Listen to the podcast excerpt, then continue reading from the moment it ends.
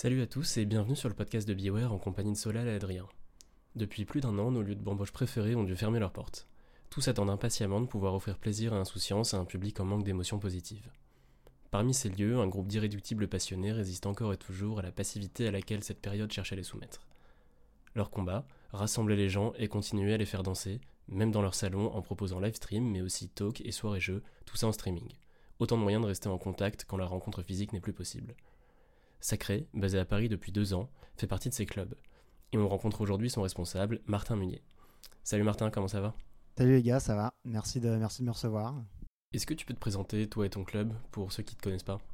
Ouais, alors bah donc moi je m'appelle euh, Martin Munier comme euh, comme tu l'as bien euh, comme tu l'as bien précisé. Je suis un des quatre fondateurs et associés de Sacré. Sacré, c'est une salle qu'on a ouverte en mars 2019. C'est une salle qui, qui, est sur une adresse mythique parce que c'est une adresse qui a connu le Social Club et le Triptyque notamment, deux clubs, deux clubs qui, étaient, très connus à leur époque. Euh, nous, on a décidé de tourner un peu la page de cette époque-là, tout en gardant quand même quelques, euh, côtés euh, de, comment dire, comme, enfin, garder quand même l'ambiance un peu qu'on a connue de, ces salles. on on a fait pas mal de travaux à l'intérieur et en fait, on a aménagé maintenant deux endroits. Donc tu as vraiment un côté bar-resto qu'on ouvre dès 18h normalement et, et, une salle de spectacle club où on fait aussi bien du stand-up, du concert que du clubbing. Voilà, on, veut vraiment essayer d'un peu de, casser le, côté 100% euh, club de, cette adresse et de faire plein de choses. On travaille aussi avec SoFoot sur des diffusions de matchs. Euh. Voilà, l'idée c'est vraiment de, faire euh, plein de choses, de s'éclater et, de, proposer plein de trucs différents aux gens. Quoi. Et toi, dans ce petit monde-là, ton, métier c'est quoi du coup? Alors, bah, moi, je, suis, je m'occupe principalement de la programmation et de la communication. En gros, euh, dans, nos différents rôles d'associés, moi je suis la personne qui, euh, qui, a le job de ramener les gens à l'intérieur de la salle. Et après, euh, une fois qu'ils sont là, les associés prennent le relais pour bien les accueillir, pour bien gérer toutes les, tous les stocks, les équipes, tout le côté administratif. voilà. En gros, moi, c'est vraiment programmation, communication. Quoi. Et est-ce que tu penses qu'après tout ça, après la pandémie, est-ce que, est que le métier que tu fais aura changé? Je je sais pas, c'est difficile à, prédire. Moi, je pense que euh, je pense que la fête qu'on a connue euh, avant Covid, elle était, elle était, était déjà très bien. Je pense pas qu'il y ait de gros changements à la reprise. Je pense que les attentes, de toute façon, on peut pas révolutionner euh, les soirées club comme ça. donc à mon avis, il va pas avoir d'énormes changements.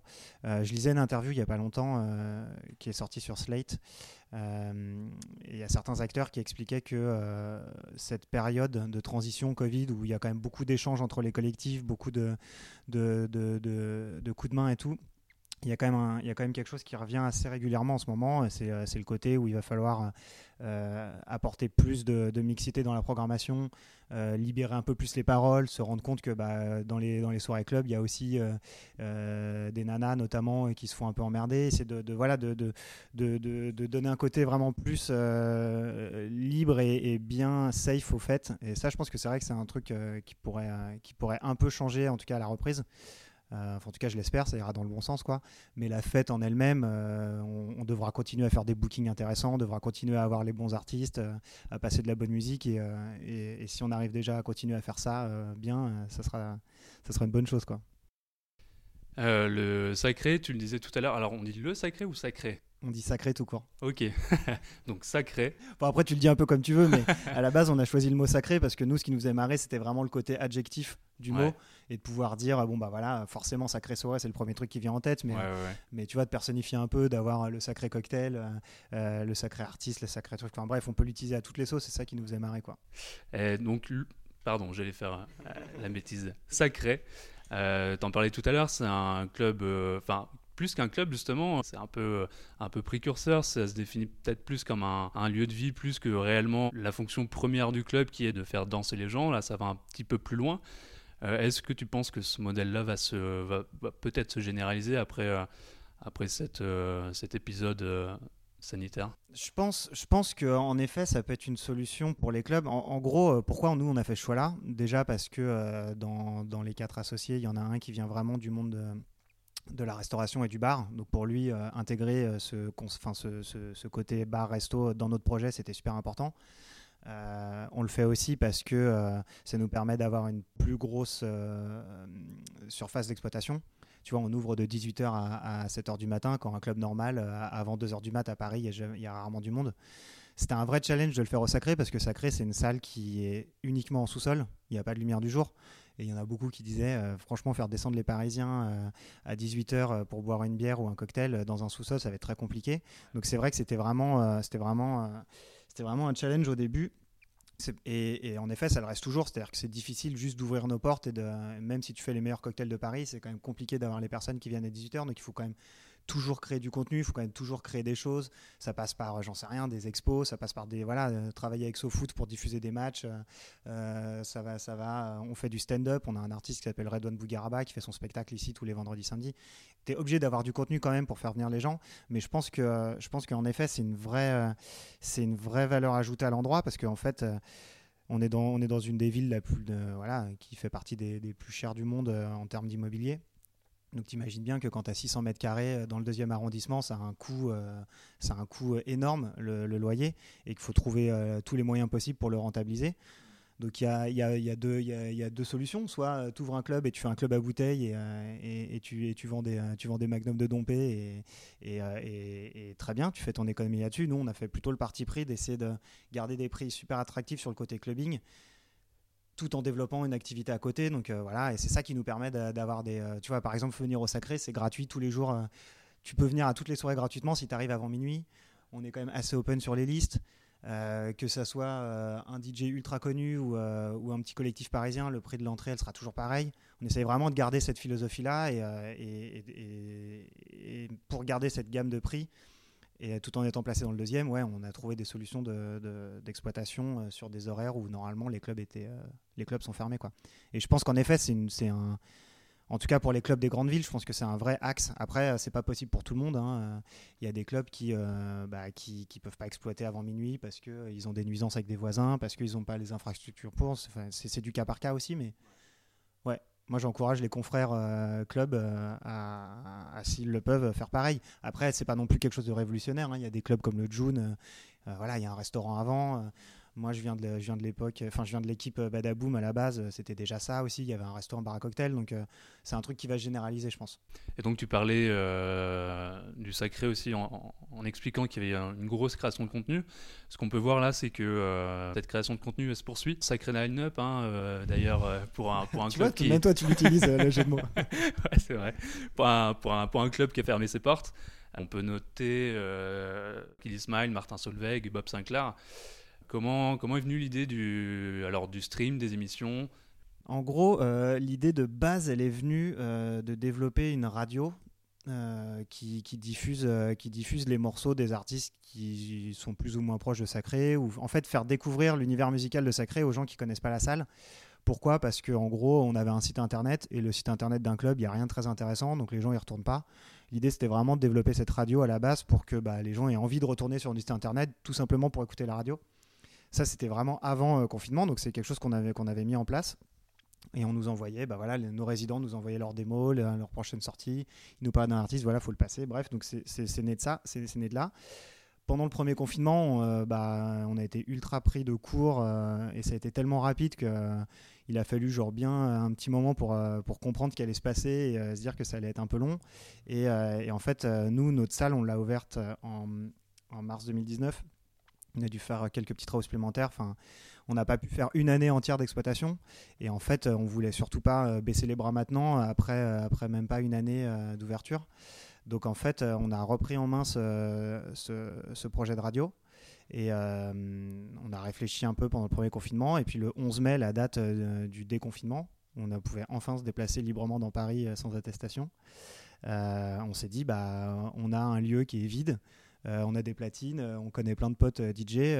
Bah, au lieu de, diffuser des morceaux à la radio, ce qu'on va faire, c'est qu'on va diffuser des émissions tous les jours.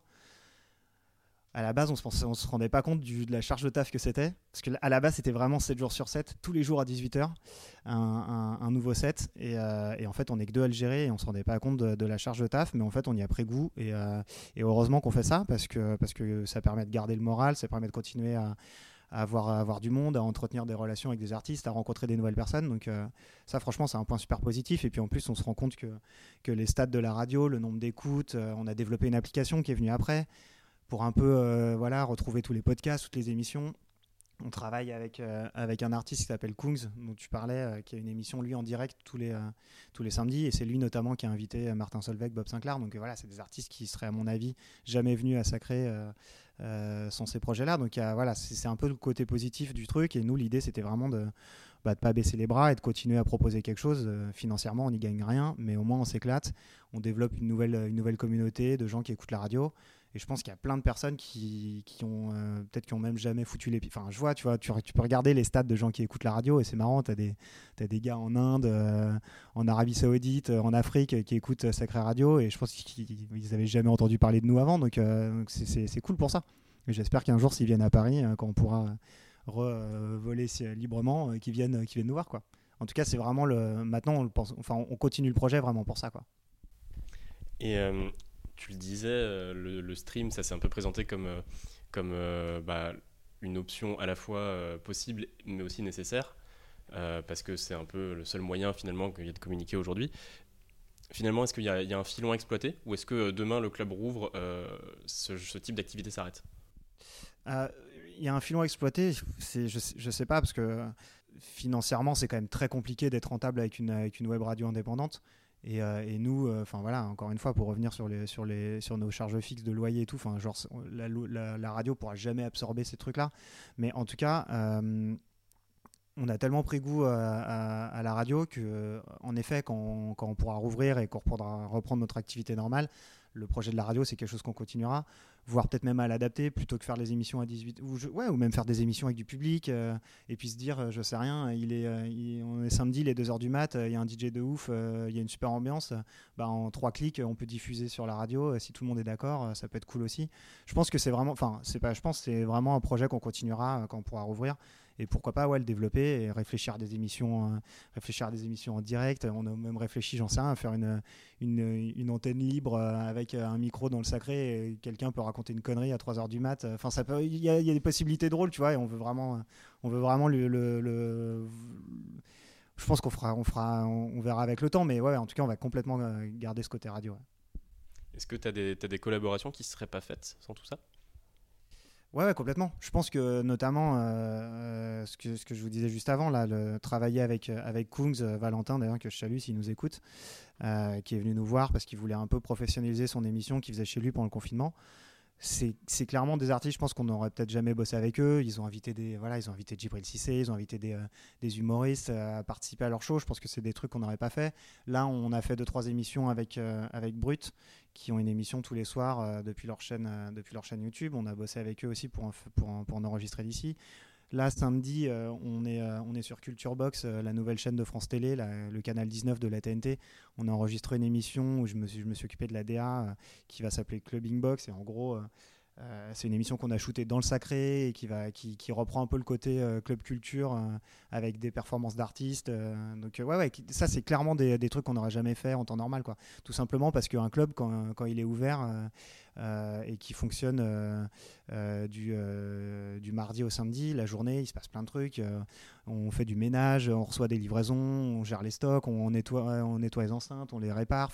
On n'a pas de possibilité de, faire du tournage ou de la capta la journée quand on est ouvert normalement. Donc, ouais, ouais, complètement. C'est exactement le type de truc qu'on n'aurait jamais pu faire en temps normal. Quoi.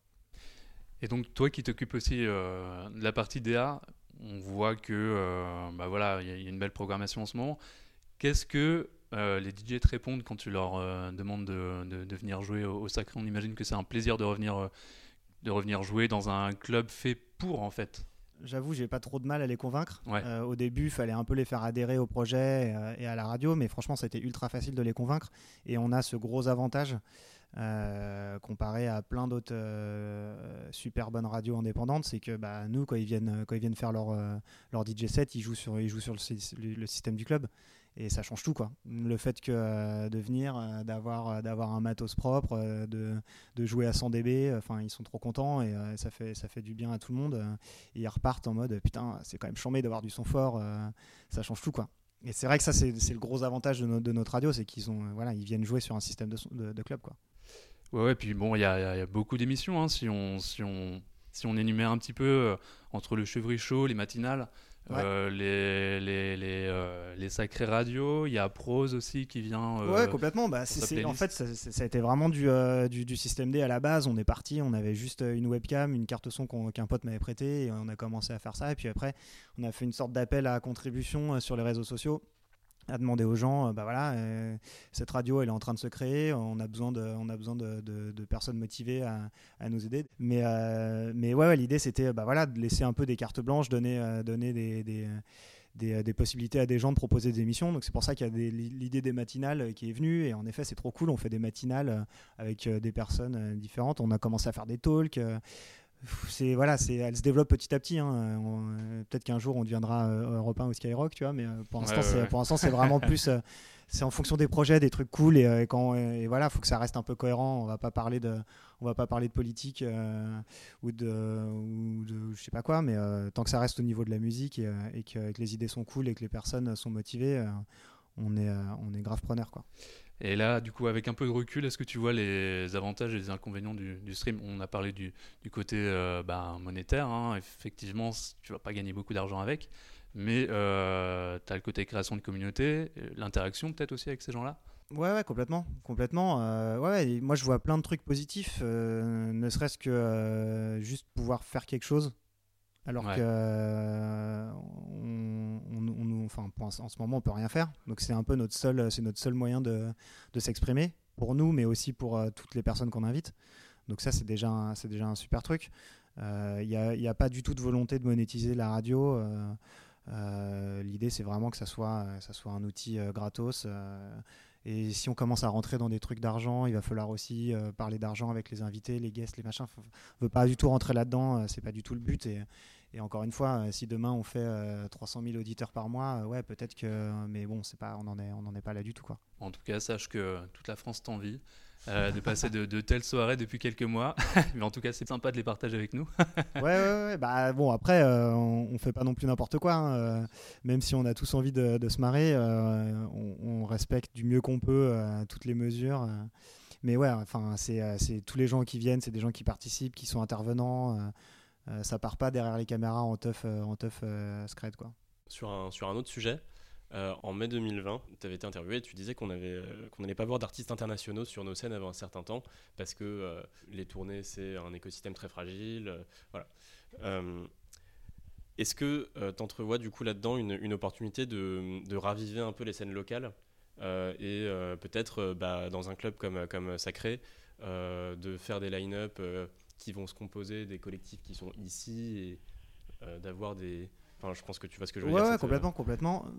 Euh, moi, déjà, c'était un peu l'idée de base euh, de Sacré quand on a ouvert en mars 2019. C'était vraiment de tourner la programmation pratiquement. Enfin, d'ailleurs, quand tu regardes les six premiers mois de programmation, c'est que du français.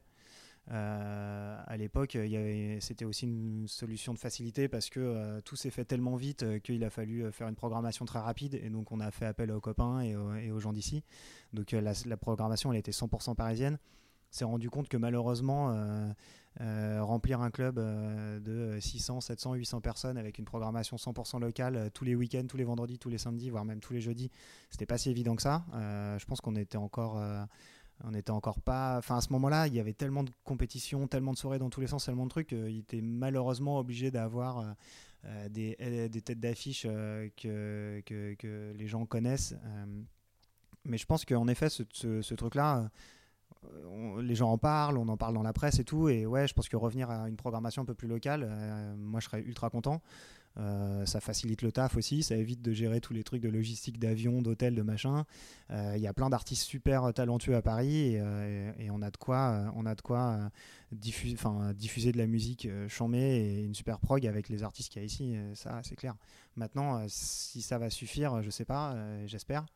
on a malheureusement des contraintes de rentabilité économique qui font que bah il faut que tu sois il faut qu'il faut que aies du monde tous les soirs donc parfois, ouais, tu dois jouer un peu la carte de la facilité et d'avoir des, artistes qui, vont te vendre des, places. Mais, euh, mais bon, c'est aussi des artistes qui coûtent plus cher. Donc, euh, c'est un équilibre, c'est un bon équilibre à trouver. Mais, mais ouais, si on peut revenir à une prog beaucoup plus locale et tout, je pense que je ça serait un bon truc.